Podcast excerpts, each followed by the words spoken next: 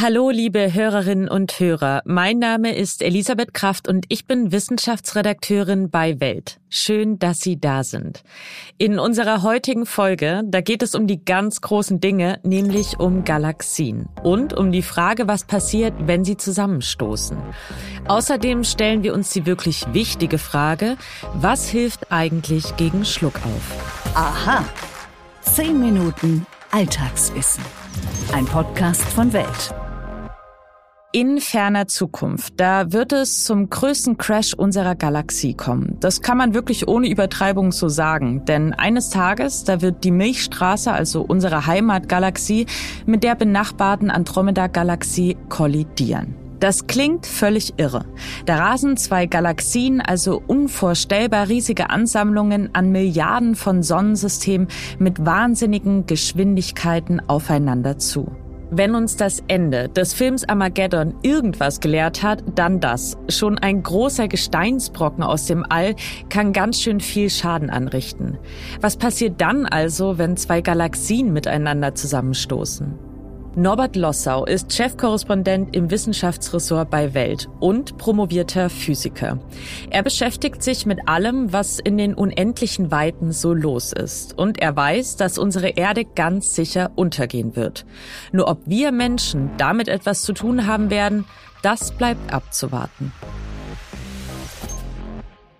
Norbert, wie muss ich mir denn so einen Zusammenstoß zweier Galaxien vorstellen? Ja, das ist gar nicht so einfach, sich das vorzustellen, weil es sind ja sehr, ich sag mal, luftige Strukturen, die da aufeinander stoßen. Äh, die Milchstraße besteht aus 100 bis 300 Milliarden Sternen. Äh, das ist eine ganze Menge. Die ähm, Andromeda-Galaxie ist ungefähr halb so groß. Aber die Abstände zwischen einzelnen Sternen, die sind natürlich riesig. Und, und wenn jetzt diese zwei, ich sag mal, Wolken aus äh, diesen Sternen, die da ganz luftig sozusagen in dieser Galaxie drinstecken, wenn die sich aufeinander zubewegen, dann bewegen sich diese zwei Wolken quasi fast einfach so durcheinander durch, ohne sich gegenseitig zu stören. Also es ist sehr unwahrscheinlich, dass zwei Sterne wirklich miteinander kollidieren werden. Also es wird sicherlich vorkommen, bei so vielen Sternen wird es ein paar erwischen, aber das wird sehr selten der Fall sein. Und äh, man muss sich also jetzt ähm, eigentlich so gesehen nicht darum sorgen, dass unsere Sonne mit einem anderen Stern zusammenstoßen wird. Aber das Ganze ist trotzdem kein Spaß, weil, obwohl es nicht zu den Crashs kommt, gibt gibt es doch die Wechselwirkungen der Gravitationskräfte zwischen den verschiedenen Sternen. Das heißt, die werden sich äh, aus, aus der Bahn werfen, äh, es wird sich alles umorganisieren, es wird ein Chaos geben, die Galaxie wird nachher deshalb auch ganz anders aussehen. Einzelne Sterne können rausgeschossen werden. Es könnte passieren, dass unsere Sonne oder irgendein anderer Stern herausgeschleudert wird bei diesem Vorgang und gar nicht mehr Teil der Galaxie anschließend ist. Dann würden wir mit unserer Sonne und der Erde irgendwo anders herum rumfliegen. Norbert, wie weit entfernt ist denn dieser Crash? Wie muss ich mir das jetzt vorstellen? Wie viel Zeit bleibt noch? Also im Moment äh, ist die Andromeda-Galaxie von uns noch zweieinhalb Millionen Lichtjahre entfernt. Das ist viel oder wenig, je nachdem, wie man das unter kosmischen Dimensionen betrachten möchte. Aber es gibt eine messbare Geschwindigkeit, mit der die beiden Galaxien aufeinander rasen. Und deswegen kann man also ausrechnen, dass diese Kollision so ungefähr in drei bis vier Milliarden Jahre starten wird. Und äh, dann wird es nochmal drei Milliarden Jahre dauern, bis dieser Kollisionsprozess äh, zum Abschluss kommt. Dieser Kollisionsvorgang ist nicht wie ein Autocrash in einem Bruchteil einer Sekunde erledigt. Vielleicht äh, ist es ganz gut, diese Zeiträume mal mit dem zu vergleichen, wie lange unsere Sonne eigentlich noch lebt. Also unsere Sonne, die wird noch mindestens fünf Milliarden Jahre scheinen, bis der Brennstoff aufgebraucht ist. Das heißt, unsere Sonne ist noch dabei, wenn es mit diesem großen Crash losgeht. Das heißt aber für unser Sonnensystem, es wird danach auf jeden Fall nicht mehr so aussehen, wie es jetzt aussieht. Das steht fest. Das steht fest. Das steht fest. Also da haben die Wissenschaftler auch schon äh, Simulationen gemacht. Das ist ein hochkomplexer Vorgang. Ne? Wenn hunderte Milliarden Sterne miteinander wechselwirken, ne? also momentan fliegen die zwei Galaxien mit einer Geschwindigkeit von 120 Kilometer pro Sekunde aufeinander zu. Also die Forscher gehen davon aus, dass es entweder so eine elliptische Galaxie anschließend sein wird oder eine ringförmige Galaxie, aber auf keinen Fall mehr so eine Spiralgalaxie, diese ich finde es ja sehr schön, diese Struktur. Das wird dann äh, vorbei sein.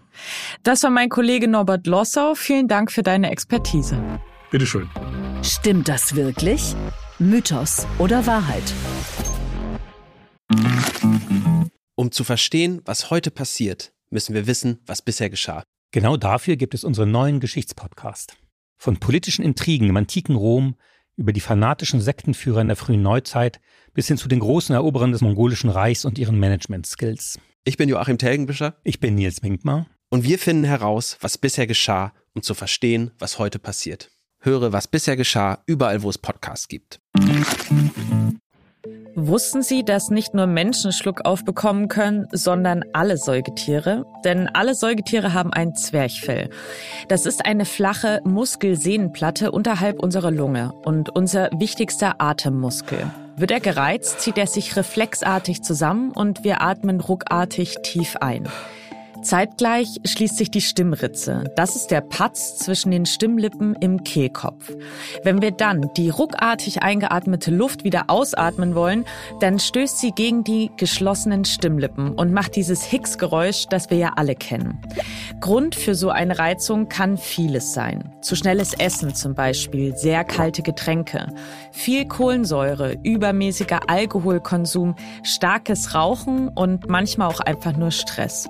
So richtig einig, warum wir diesen seltsamen Reflex haben, sind sich Forschende nicht. Die beste Annahme bisher lautet, als Embryos im Mutterleib konnten wir so das Atmen bzw. die Atemmuskulatur trainieren. Wenn man nicht mehr in einem mit Flüssigkeit gefüllten Bauch lebt, nervt das allerdings schon ein bisschen. Deshalb kommen wir jetzt zur eigentlich wichtigsten Frage, nämlich was hilft denn nun gegen Schluckauf? Hausmittel gibt es ja einige. Da wäre zum einen Luft anhalten oder Wasser trinken, einen Zuckerwürfel essen oder denjenigen erschrecken, der Schluck auf hat. Beweise für die Wirksamkeit solcher Maßnahmen, die gibt es nicht wirklich.